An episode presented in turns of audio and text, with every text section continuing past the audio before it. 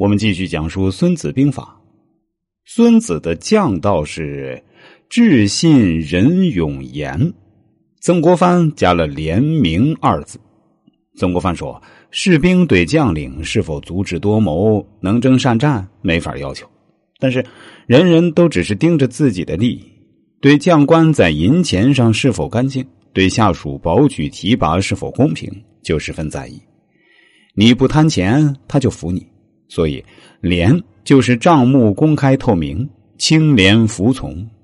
腐败的军队打不了仗，自己清正廉明，但对下属的小款小赏又常常放宽，让大家时常得点好处，这就人人都服你，愿意跟你。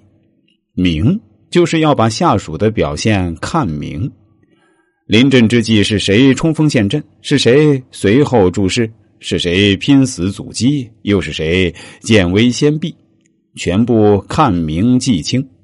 在平时，每个人办事的勤惰虚实也逐细考核，这样奖惩就能及时、准确、恰当。作为将领，是否身先士卒倒在其次，因为你往往是在后面指挥，不是在前面冲杀。最重要的，甚至也不是计谋高超、指挥若定。而是分配公平，谁有什么功劳你都清楚，都能准确衡量赏罚，则个个放心，人人奋勇，都给你卖命。所以，做领导的不要只关注事儿，要关注人，不要事情办好了就万事大吉了。要对在办这件事的过程中，你手下每个人发挥了什么作用都非常清楚，并能做出奖惩。你的事儿才能越办越好。项羽是冲锋陷阵、身先士卒，刘邦就是只管论功行赏、论过处罚。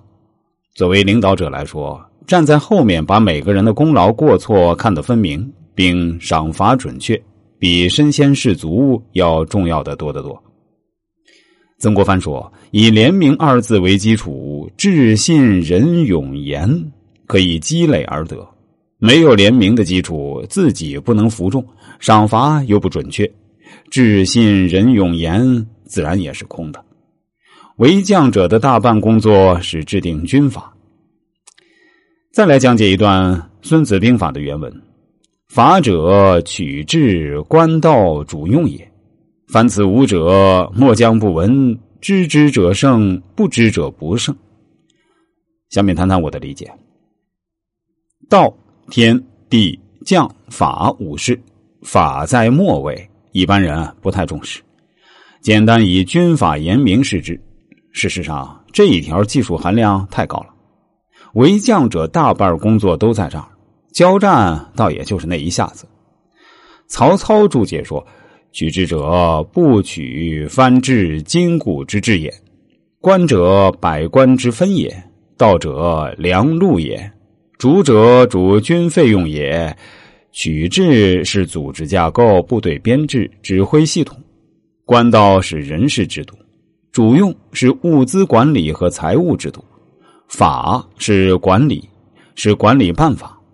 管理在现代社会成为一个专业词汇，而现代管理学就脱胎于军队的管理。一个组织架构技术含量就太高了，就像搞企业。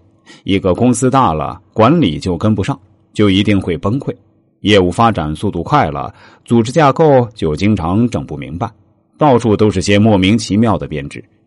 每隔一段时间就要搞一次组织变革，搞成功了活力迸发，搞不成功就又趴下了。